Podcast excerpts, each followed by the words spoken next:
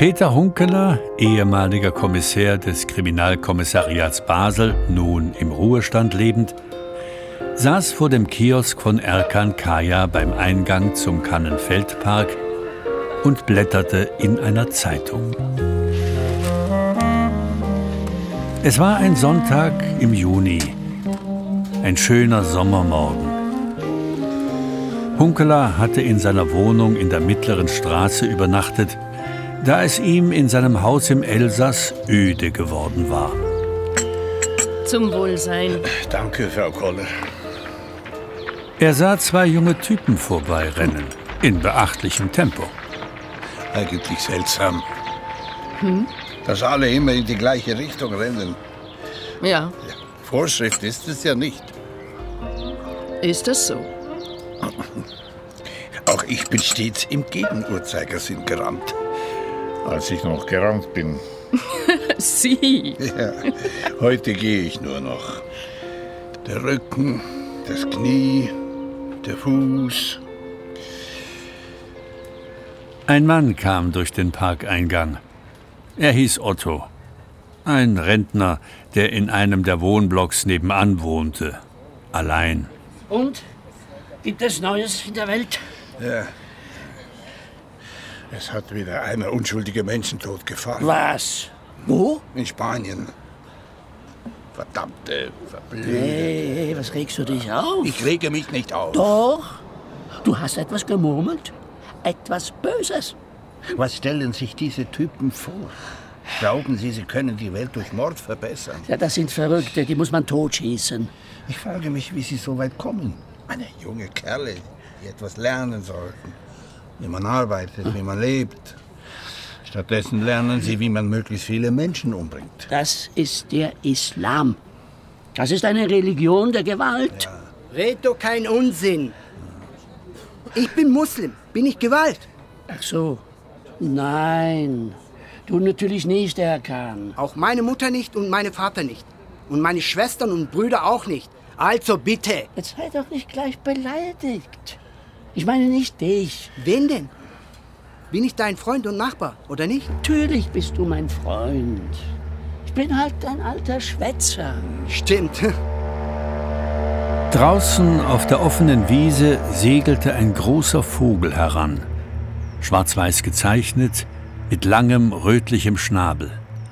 Er streckte die Beine vor, die riesigen Schwingen wie ein bremsendes Segel ausgespannt und setzte auf. Willi ist da! Es war Willi der Storch, der im Basler Zoo daheim war und jeden Morgen einen Ausflug hierher unternahm. Der kann warten. Ich hab bloß zwei Hände. Der Storch starkste zögernd heran. Er fraß nur Salami, und zwar fein geschnitten.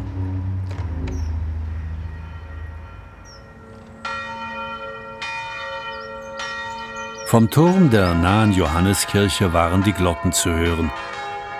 Ein sonntäglich friedliches Klingen und Dröhnen. Auch das Geläut der Antoniuskirche schwang mit. Hunkeler mochte es, wenn das Tönen der Erz die Luft über der Stadt erzittern ließ.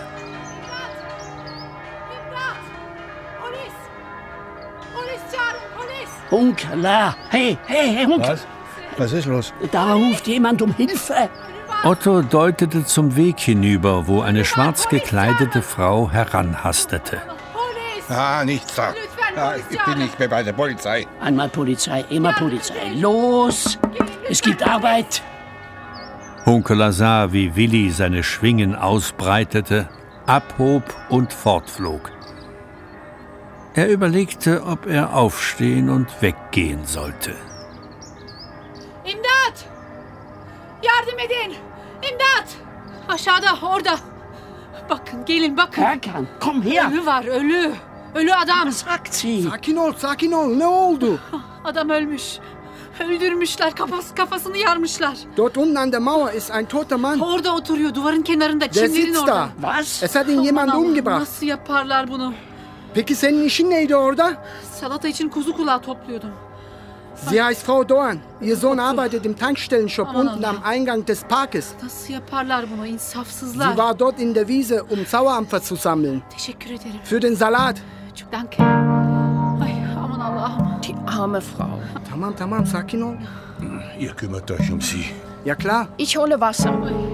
Und du rufst die Polizei an. Getireyim ya. bist doch Polizist.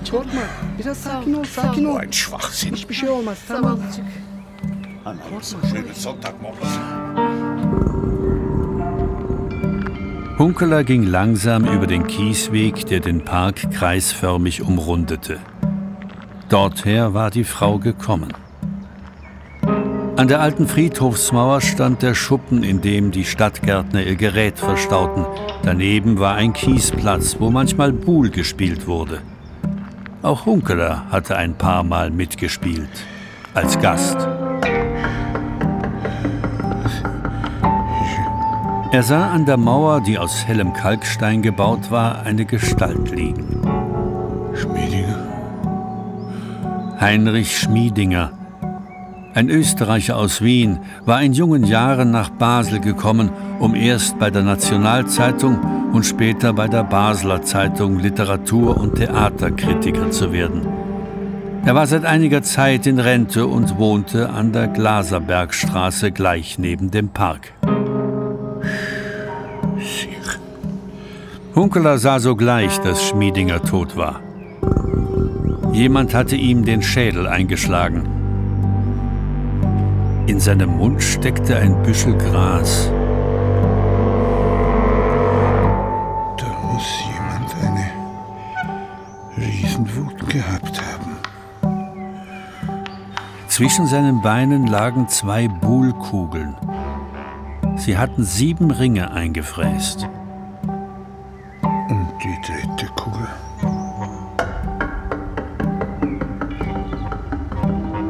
Hunkeler trat zur Leiche, bückte sich und griff unter das Hemd.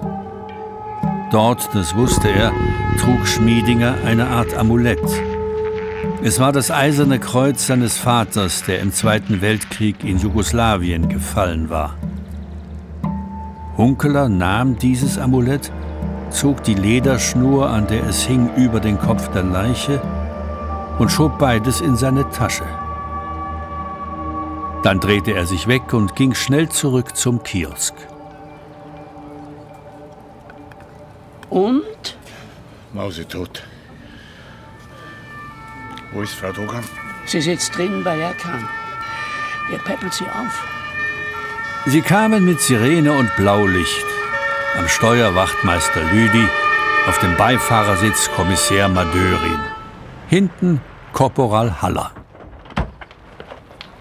Du hier.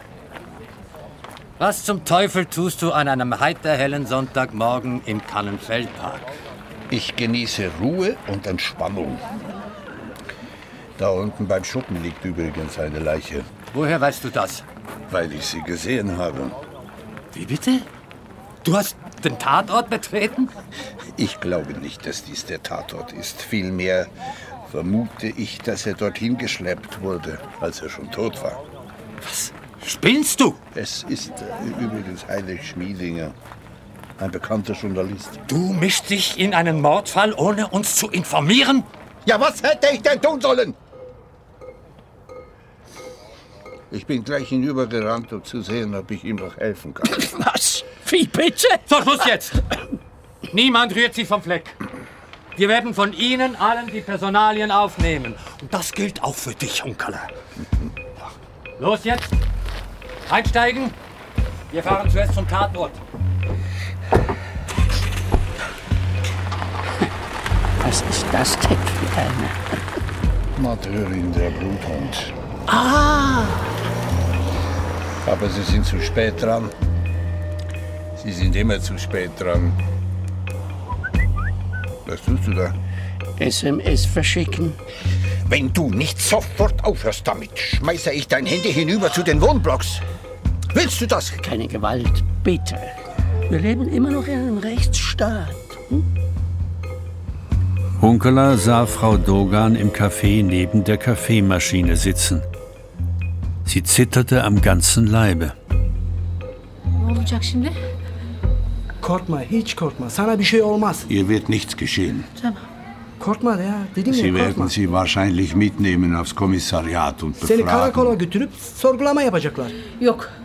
Yok katiyen olmaz. Beni tutuklayıp sınır dışı gönderirler. Gelmem. Sie hat Angst, eingesperrt zu werden.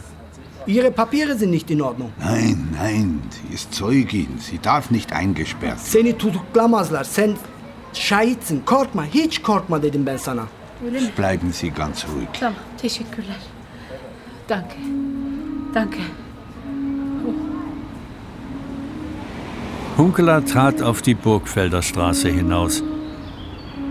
Er ging ein Stück weit Richtung Grenze, setzte sich auf eine Bank und dachte nach. Warum eigentlich habe ich dauernd mit Leichen zu tun? Er griff in die Tasche nach dem eisernen Kreuz. Am liebsten hätte er es in weitem Bogen über die Straße geschmissen, ins Geäst der Bäume gegenüber.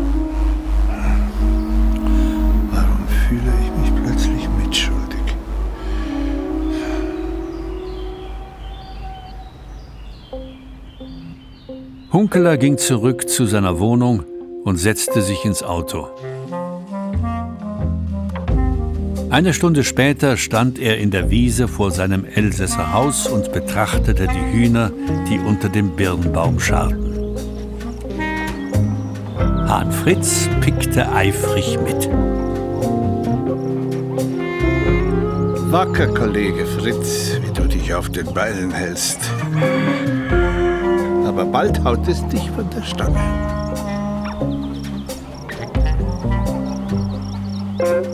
Am Abend saß er am Küchentisch und schaute in die aufkommende Dämmerung hinaus. Er nahm das Handy und wählte Hedwigs Nummer. Sie war über das Wochenende zu einem Meditationskurs in der Toskana gefahren in die alte Römerstadt Lucca. Es meldete sich der Beantworter. Ciao, Bella. Ich hocke wieder im Elsass und habe lange Zeit nach dir. Hier ist soweit alles in Ordnung, außer dass ich einen Fehler gemacht habe. Hm, Ich habe nämlich das eiserne Kreuz, das Heinrich Schmiedinger um den Hals getragen hat, in der Tasche. Er ist totgeschlagen worden. Und ja, äh, geh einmal das marmorne Labyrinth anschauen, das in die Fassade des Doms eingelassen ist. Verirre dich nicht darin.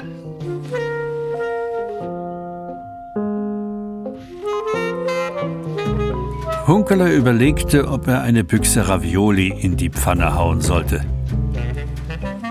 Er ließ es bleiben und beschloss, Nicole Schlinger zu besuchen. Sie wohnte unten am Bach. Vor einigen Jahren hatte sie ihren Mann Martin verloren, der Komponist war, und lebte in einem alten Riegelhaus zusammen mit Ziegen.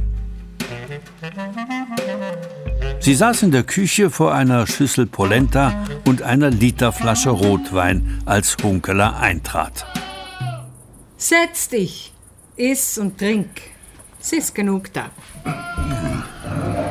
In einer Ecke war Stroh aufgeschüttet. Eine Ziege war angebunden.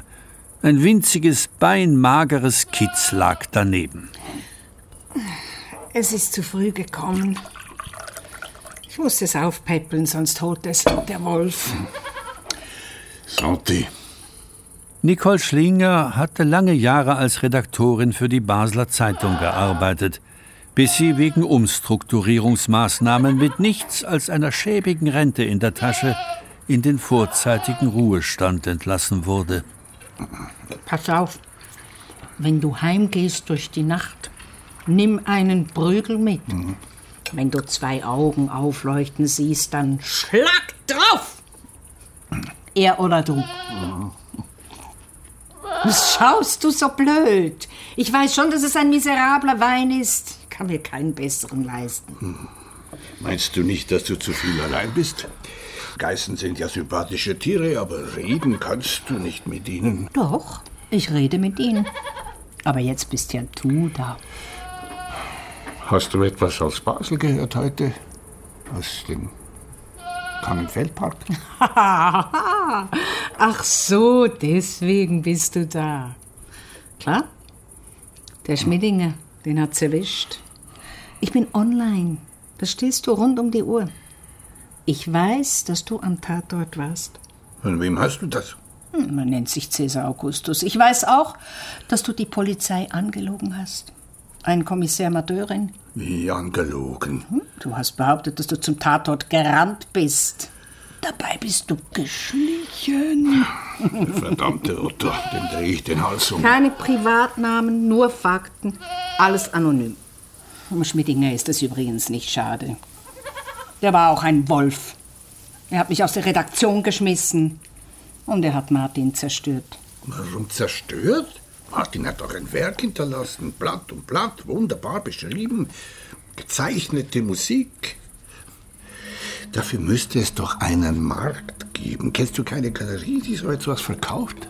Nein, Martin war nicht Maler, sondern Komponist. Aber die Banausen der Baser Musikszene haben ihn totgebissen. Sie haben ihn dem Schädel eingeschlagen. Stimmt's? Martin hat von Pythagoras geschwärmt. Von, der Sphärenmusik, die Sonne, Mond und die Planeten spielen, das menschliche Ohr aber nicht wahrnimmt. Sie ist immerwährend da, aber wir hören sie nicht. Fährenmusik. Davon hat mir Martin immer die Ohren voll geschwatzt.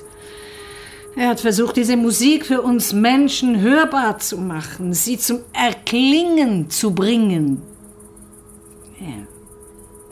Er, er war ein genialer Narr. Stimmt doch, oder was meinst du? Die heutige Welt kann nur von Narren gerettet werden, die zu den alten Griechen zurückkehren. Jammers. Stell dir vor, die Sonne, der Mond und die Sterne musizieren zusammen. Eine wunderbare Harmonie im All, zu dem auch wir Menschen gehören. Schön. Schmiddinger, Schwein. Er hat mich gehasst, er hat die Frauen verachtet. Er hat immer eine Frau gehabt, eine nach der anderen. Keine hat es lang ausgehalten bei ihm. Ihm war es egal, er nahm einfach die nächste. Vermutlich hat er den Wechsel seiner Geliebten gar nicht bemerkt. Er wollte einfach etwas haben in der Nacht, was er rammeln konnte. Sahen alle gleich aus, groß, schlank mit schmalen Hüften. Androgyne, zart beseitete Wesen, die seine Männlichkeit bewunderten. Er hat sie alle kaputt gerammelt. Er hat sie vernichtet. Nicht aus Liebe, sondern aus Hass.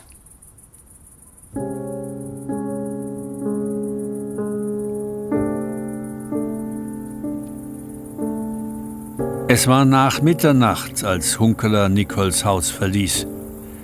Er hatte reichlich getrunken. Er stellte sich an das Ufer des Talbachs und pisste in die Brennnesseln, die dort wuchsen.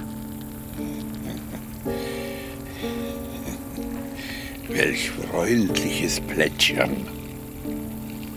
Er lauschte auf weitere Geräusche der Nacht. Ein Rascheln, vielleicht von einer Maus, das Aufheulen eines Motorradmotors oben auf der hohen Straße. Dann war wieder Stille. Alles dunkel wie in einem Kuhbauch. Er kam an der Zimmerei von Felix Schmidt vorbei, der ihm das Dach neu gedeckt hatte. Er roch das Holz von den hohen Stapeln, Bretter verschiedener Dicke, alle aus der Umgebung. Dann blieb er plötzlich stehen. Etwas huschte über den Weg, ein wildes Tier. Ratte oder Marder? Ein Schatten folgte ihm, dunkel und böse. Luchs. Oder Wolf. Der Schatten packte das wilde Tier und schüttelte es hin und her. Dann war Ruhe. Der Schatten stand starr, mehrere Sekunden lang, fast eine Ewigkeit. Bis Hunkeler aus der eigenen Erstarrung erwachte und sich vorsichtig bewegte auf die beiden Tiere zu. Das eine war ein Hund. Er schlich Richtung Bretterstapel, den Schwanz eingezogen.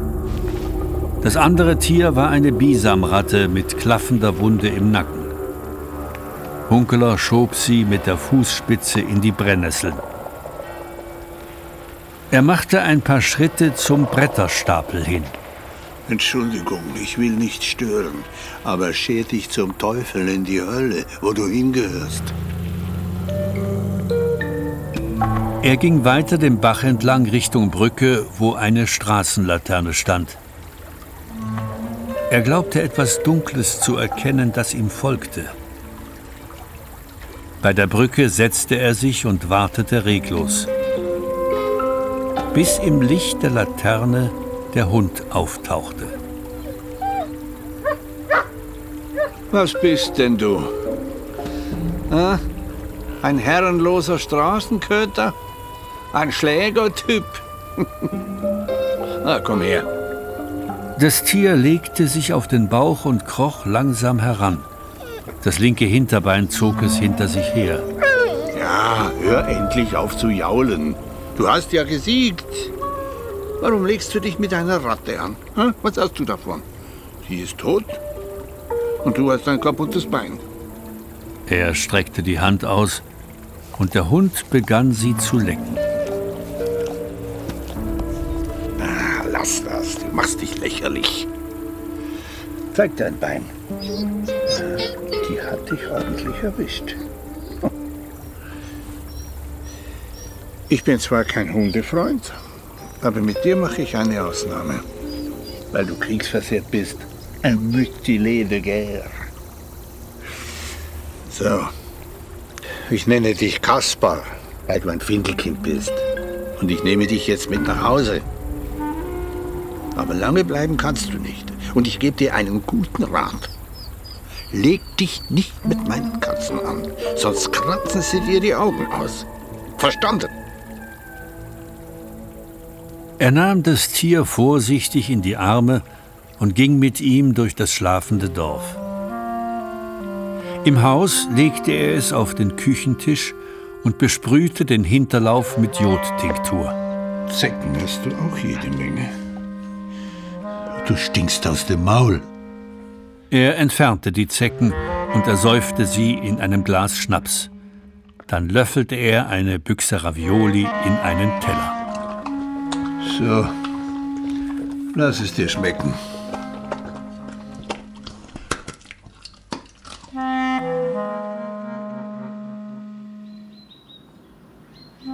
Als er am Morgen erwachte, fühlte Hunkeler sich leicht und froh.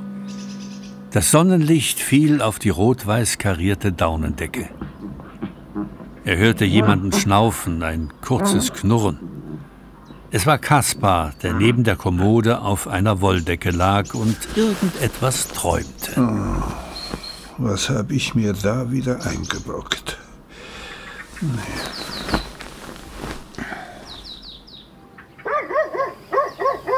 Kurz vor zwölf klopfte jemand an die Tür. Es war Gendarm Paul Wirz aus Saint-Louis. Onkelich? Du hast mir richtig einen Schock verwacht. Ach was, ein zugelaufener Straßenköter. Komm herein.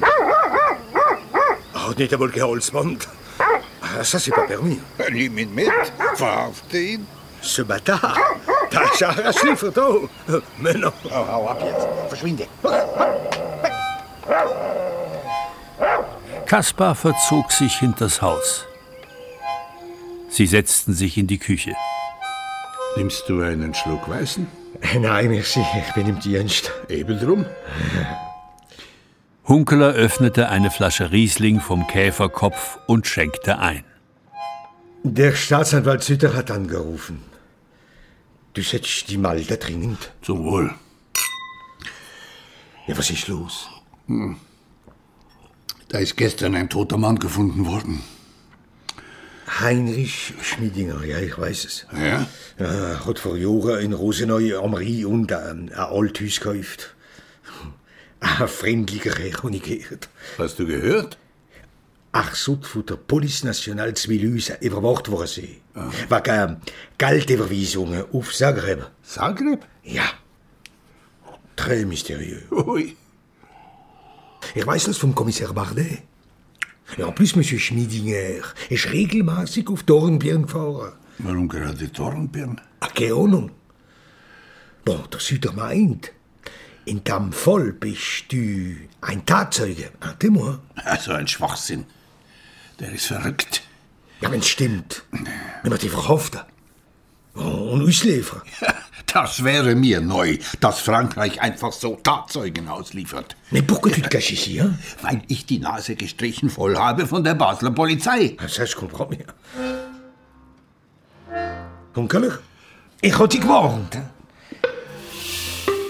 Und legt ihm Radi ein Holzband aus und schräg mich auf.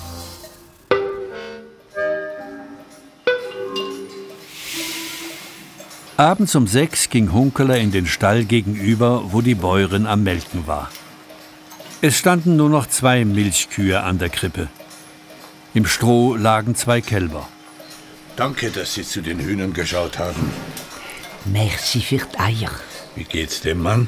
Der sitzt in Jedding beim Scott, comme toujours. Da geht's ihm gut. Eine Schwalbe flog herein zum Nest hinten an der Decke. Ein paar weit aufgerissene Schnäbel erschienen dort, die nach Futter verlangten. Das ist schon die Zweitbrut. Aber es ist das einzigste nicht, wo wir das Jahr voll haben. Ah bien, c'est comme ça.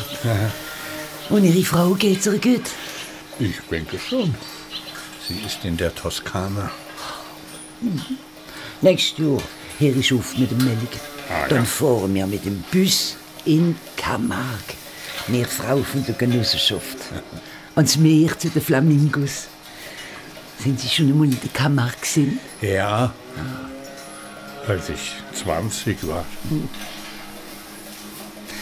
Warum leben wir eigentlich da drinnen, dans cette ruine?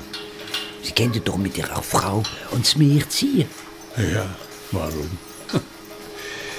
Das Haus ist zwar alt, aber noch tadellos. Das Dach ist neu gedeckt. Und die Eichenbalken, die alles tragen und zusammenhalten, die überleben uns beide. Ja. Und es ist belebt. Es wohnen Fledermäuse im Gebälk irgendwo. Wo sollen sie hin, wenn das Haus abgerissen wird? Was haben Sie von Fledermies? Hm. Nix. Gar nix, rien du tout. Übrigens, Sie sollten dem Hund wie Ihnen Züge laufen, ist nicht treu. Ein wildes Tier. Wir kennen ihn im ganzen Tal. Was soll ich tun? Er läuft mir nach. Wir sollten ihn hinschlagen. Sie hatten doch früher auch einen Hund. Ah oui, der Mickey. Ein lieber Kerl. Haben Sie das Halsband weggeworfen? Le Collier? Mais non. Dort hängt's, oben am Bolgen. Ich kenne es Hund, aber es nutzt nichts. er wird sich freibissen.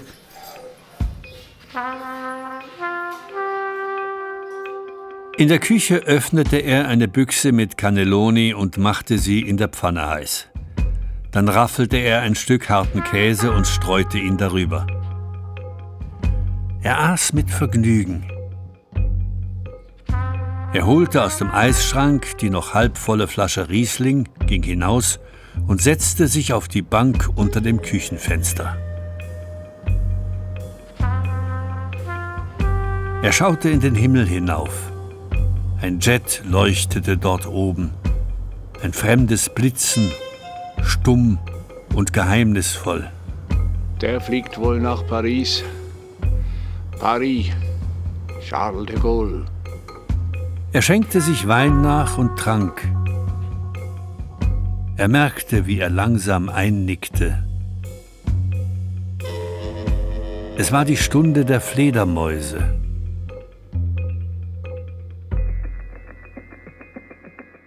Mitten in der Nacht erwachte er und hörte ein Rumpeln, das aus der Küche kam. Er machte Licht und sah, wie die beiden Katzen unter der Bettstatt verschwanden. Was ist da los? Er ging in den Gang hinaus. Hunkeler spürte ein Zittern in den Knien. Er riss die Küchentür auf. Vor ihm stand ein Tier, das ihn aus funkelnden Augen anstarrte, so entsetzlich wild, dass ihm kalt wurde im Nacken. Aber er hielt stand diesem Blick seiner Angst, bis das Tier über den Tisch zum offenen Fenster hinaussprang. Kaspar. Er setzte sich für einen Moment an den Küchentisch. Was habe ich nur geträumt? Er lauschte in die Nacht hinaus. Stille, keine Geräusche. Bloß ein leises Rascheln vom Wind, der durch das Laub der Weide ging. Oder ist das auch bloß Einbildung? Weil ich die Stille nicht ertrage.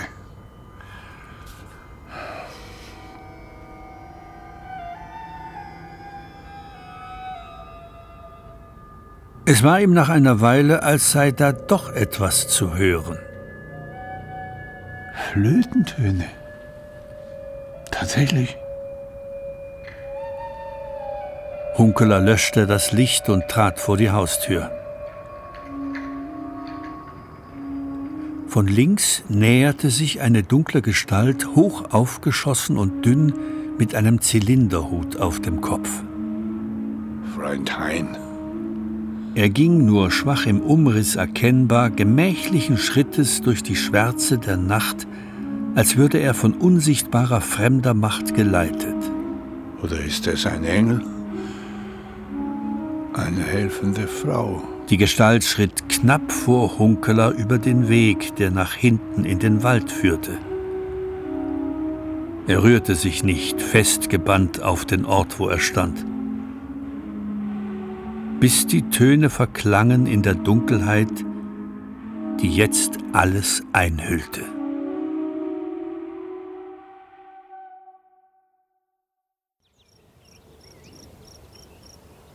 Am anderen Morgen spazierte Hunkeler zum Bach hinunter.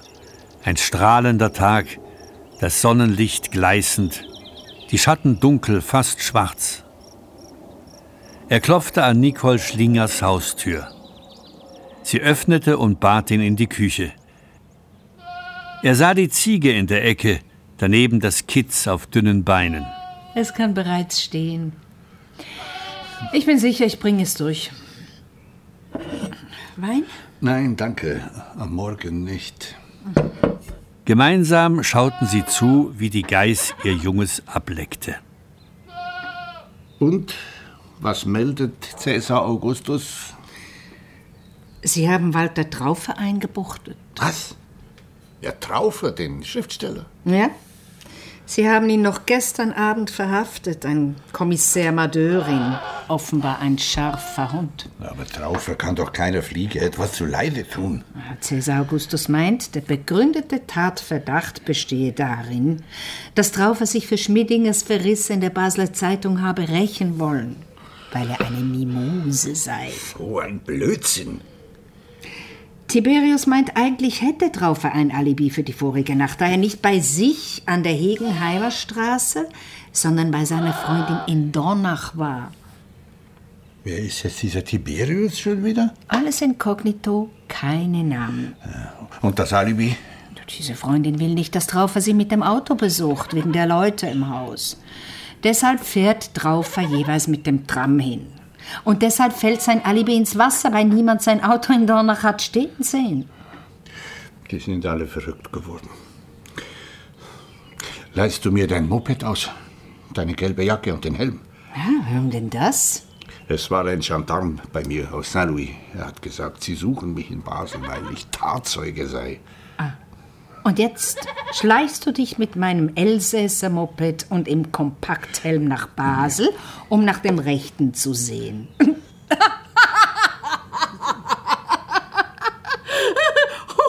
Hunkela undercover, das gefällt mir. Du fällst doch auf wie ein Kanarienvogel unter Spatzen.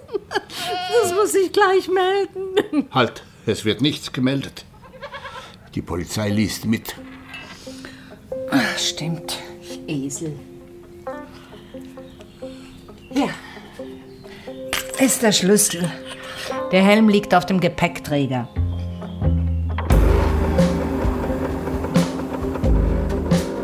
Hunkeler fuhr nach Knerank, dann über die Hochebene, wo ein Golfplatz angelegt wurde. Von hier führte die Straße sanft hinunter in die Rheinebene. Er rollte über den Grenzübergang Bachgraben und weiter auf den Kannenfeldplatz. Dort parkte er vor dem Tankshop.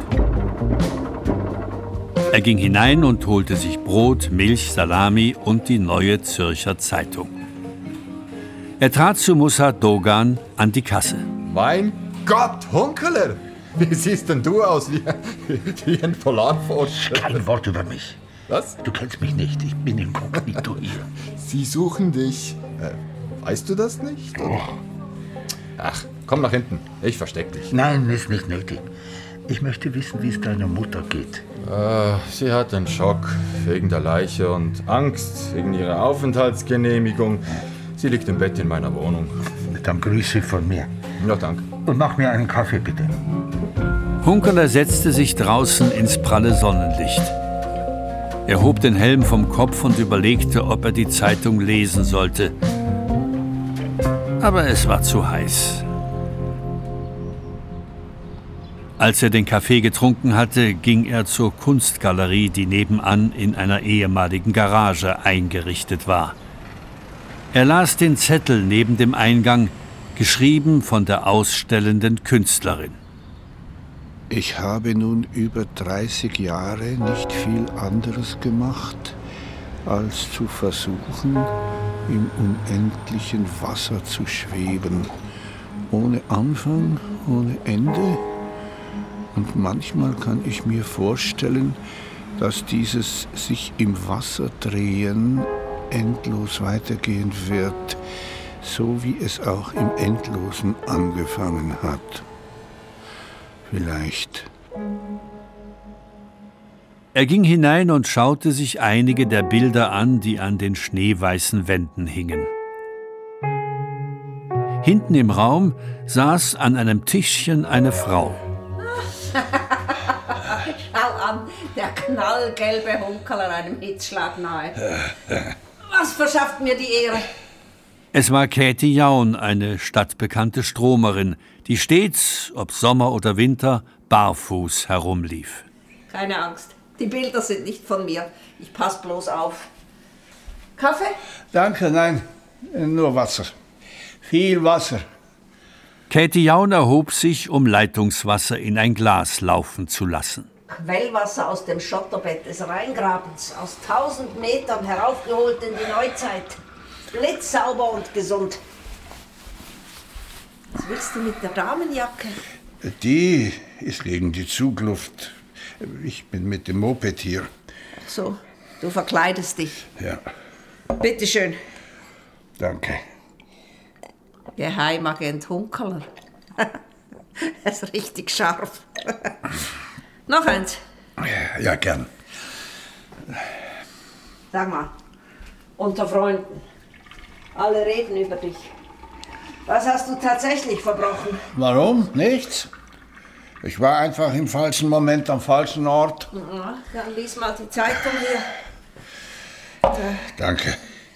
Was steht da drin? Die Leiche im Park. Frage, wo ist die dritte Kugel? Der Park war einst ein städtischer Friedhof. Wusstest du das? Nein, Ein Gottesacker, wie man sagt. Da liegen wohl noch immer ein paar tausend Totengerippe. Tief in der Erde. ich hol dir auch noch ein Handtuch. Hunkeler las, was auf der dritten Seite des Zürcher Boulevardblattes stand. Verfasst vom dicken Hauser, der schnellsten Kamera Basels. Ein Altkommissär findet die Leiche. Purer Zufall. Wir bleiben dran. Hm. Hier. Es ist schlimmer, als ich gedacht habe. Ach was, dieses Scheißblatt nimmt in Basel niemand ernst. Es ist widerlich. Da sitzt du friedlich am Sonntagmorgen im Park, trinkst Kaffee und hörst den Kirchenglocken zu. Und dann stehst du plötzlich in der Zeitung. Ja, Was soll ich tun? zur Kolmarer Straße fahren, wo Hauser wohnt, und ihn verprügeln.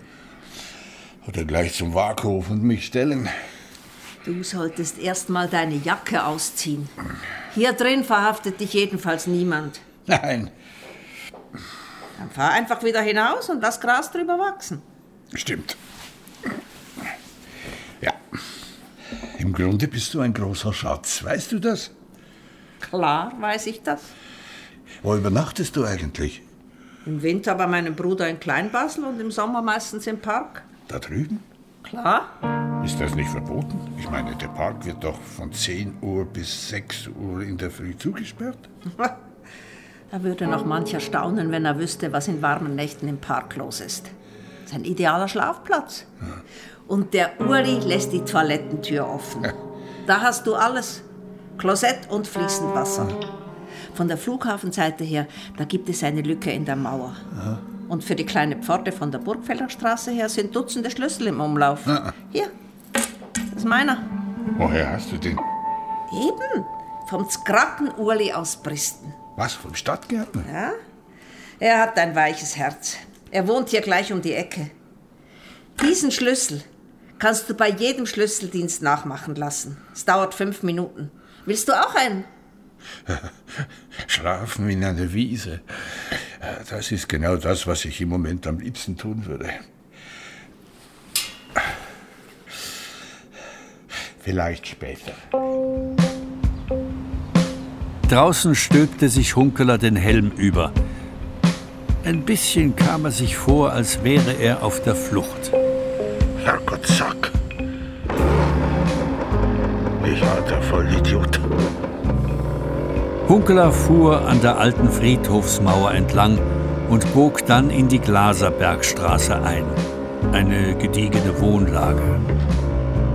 Auf der Höhe von Schmiedingers Haus stand Polizeiwachtmeister Schaub, hinter einem Gebüsch als Gärtner verkleidet, mit einem Laubbrechen in der Hand. Er beobachtete, ob jemand Schmiedingers Witwe Ruth Mangold besuchen wollte. Ja, ja, Schaub. Du bist genauso eine Witzfigur wie ich. Aus den Augenwinkeln nahm Hunkeler genau wahr, wie ihm Schaub verwundert nachschaute. Er fuhr ohne anzuhalten durch die Dörfer nach Knörank. Dort hielt er bei Scholler. Er bestellte in der Wirtsstube ein Kronenbohr und setzte sich draußen unter das Scheunendach. Die Wirtin persönlich brachte ihm das Bier, dazu ein Stück Zwiebelkuchen. So, bon appétit. Sie sind eingeladen. Hm, Merci, Madame. Das sieht ja herrlich aus. Die Wirtin setzte sich dazu. Sie hatte ein Schriftstück dabei, das in einer Klarsichtfolie steckte. Sie sind doch ein Homme de lettres, oder nicht? Warum meinen Sie? Ich habe sie ein paar Mal Börsen lesen in der Wirtschaft. Sie ist speziell, das macht ein normaler Mensch nicht. Ich habe gedacht, dass Sie das vielleicht interessiert. Er betrachtete das Schriftstück. Ein Brief, geschrieben in hoher, steiler Handschrift. Fern der Heimat, den 15.08.44. Liebe, liebe Eltern, zum letzten, ja, zum allerletzten Male will ich euch meinen heißgeliebten schreiben. Wenn ihr diesen Brief empfangen werdet, wird mein Herz bereits zu schlagen aufgehört haben. Mein Körper wird dann schon verscharrt worden sein. Für mich werden die Qual und Härte des Lebens aufgehört haben. Doch für euch, meine Lieben, wird der Schmerz von längerer Dauer sein, das weiß ich. Viele heiße Tränen um den einzigen Sohn werden über eure Wangen zur Erde niederrinnen. Doch ich bitte euch, meine Lieben, weinet und klaget nicht zu sehr. Der Herr im Himmel wird uns trotz der Unerbittlichkeit der Menschen ein glückseliges Ja, ewiges Zusammensein zukommen lassen. Glück und Wonne ohne Ende werden uns dann beschieden sein. Freuen, ja, freuen wir uns darauf. Hier hörte Hunkeler auf zu lesen. Er griff zum Bierglas ganz langsam, um einen Schluck zu nehmen. Will ich nach den Brief haben? Warum gerade ich? Er ist vom August. In der Familie Güsti genannt. Ich weiß nicht viel über ihn. Ich sage qu'il a été fusillé en Russie pour désertion, Fahnenflucht vermutlich. Hm. Er ist einer von den jungen Elsasser gewesen, die 1943 von den Nazis zwangsrekrutiert und auf Stalingrad an die Ostfront geschickt sind worden. Vous comprenez? Ja, ja.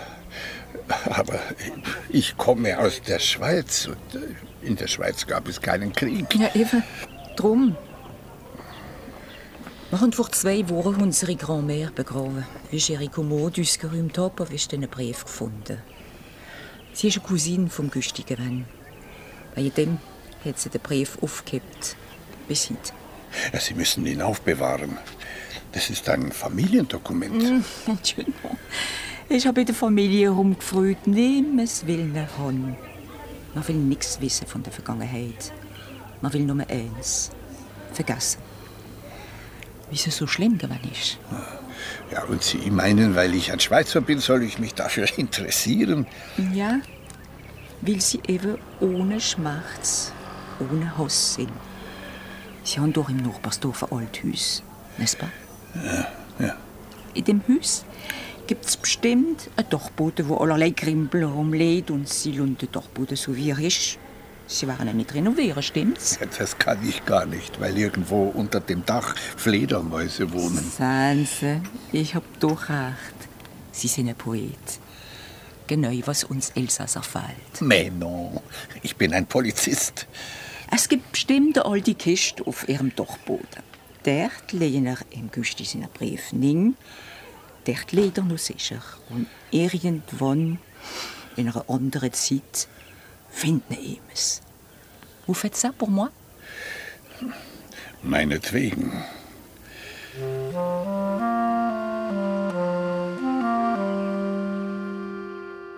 Am Nachmittag legte sich Hunkeler mit dem Brief in den Liegestuhl unter der Weide. Er hörte eine Weile dem Zwitschern der Blaumeisen zu, dem Wind, der kaum wahrnehmbar durch das Baumgezweige strich.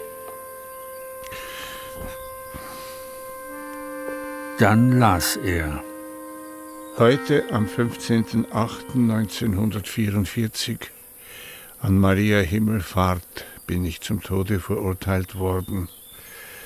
Noch wenige Tage, vielleicht wenige Stunden noch wird mein Herz schlagen, dann werden Kugeln meine junge Brust durchbohren. Mein Leben wird dann zu Ende sein, allzu früh vielleicht. Hoffnungen sinken dahin, das Glück, das ich mir für mein späteres Leben erhofft.